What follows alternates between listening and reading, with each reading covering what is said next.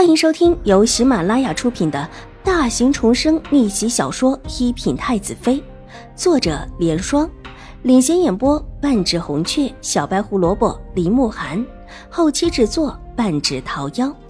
喜欢宫斗宅斗的你千万不要错过哟，赶紧订阅吧！第六十九集。水若兰的眼眶红了，伸手轻轻的替老夫人拍着后背。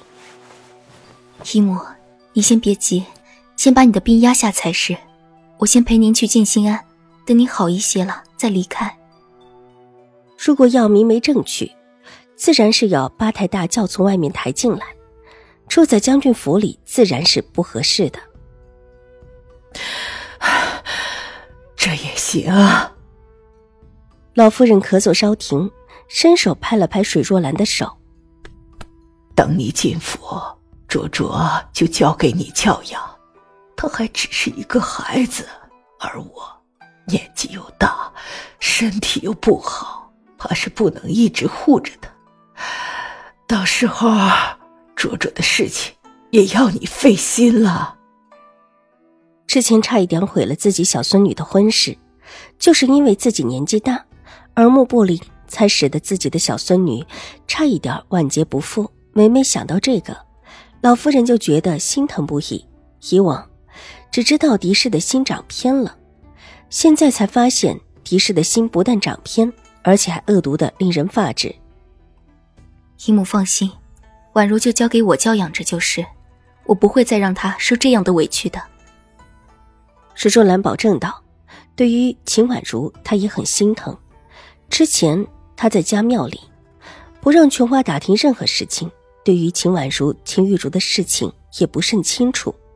出了家庙之后，才知道了事情的缘由，越发的坚定了要为秦婉如做主的心思。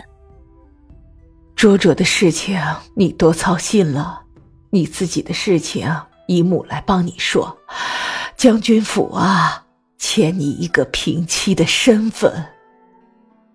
老夫人的目光落在了水若兰的身上，慈和道：“这话说的，水若兰低下了头，不是娇羞，而是掩去了眸中的冷意。有了那一封信，她还真是不怕狄氏叫嚣着不许。这封信没有拿出来的，就是狄氏的一个把柄。方才秦婉如也轻轻的跟他说起，狄氏想要抢先一步陷害他，这信是他写的，特意闹了那么一出戏。”到最后，这戏不了了之，这信还可以成为一个把柄。纵然不是真的证据，但是在狄氏现在信用全失的情况下，这信就是一个让秦怀勇怀疑的关键了。狄氏不敢在这封信上再起什么幺蛾子。秦婉如回到院子的时候，玉嬷嬷已经等在了那里。看到秦婉如进来，急忙进屋禀报。清雪是昨天晚上才送到牙婆子手里的丫头，还没有好好调教过，但因为没有调教，看起来智力手里的很，今天才带来的。秦婉如把玉嬷嬷的话整合了一下，缓缓问道：“是这么说的，小姐您看？”玉嬷嬷点头，低声问道：“先不用怎么样，放着她就是了。”秦婉如淡冷一笑。不用说，这个清雪必然是狄氏安排下的人，用秦玉茹刺激自己，让自己把人收下来。这些丫头中，清雪是最出色的几个中的一个，但其他出色的几个全部被秦玉茹带走了。那个清雪就是自己唯一可以选的了。为此，秦玉茹还不顾自己的手伤着，特意来配一场戏，可真是不容易。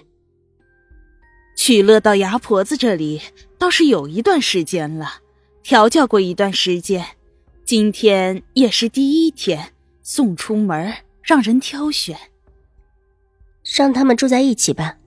秦婉如品了品玉嬷嬷的话，小姐，让他们两个住在一起，会不会出事情？清雪显然不是一个简单的丫头。没关系。他们两个住着很好，看曲乐的样子就是个机灵的。你提点他一下，让他多和清雪亲近，有什么事情让他直接找你禀报。秦婉如微微一笑，唇角扬起了一丝淡冷。清雪的手上有伤，却不知道这伤是哪来的，和他进府有什么关系？这种事，曲乐应当很擅长。是，那老奴一会儿就去重新给他们安排。玉嬷嬷，一会儿再收拾几件衣裳。祖母身体不好，可能会去静心庵调养，我也陪着过去。小姐放心，老奴知道，这一次去静心庵。小姐要带什么人呢？玉嬷嬷停下脚步，细问道。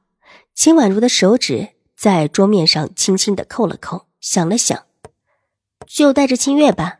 玉嬷嬷，你留在府里，帮我看着园子里的事情，特别是清雪和曲乐的事情。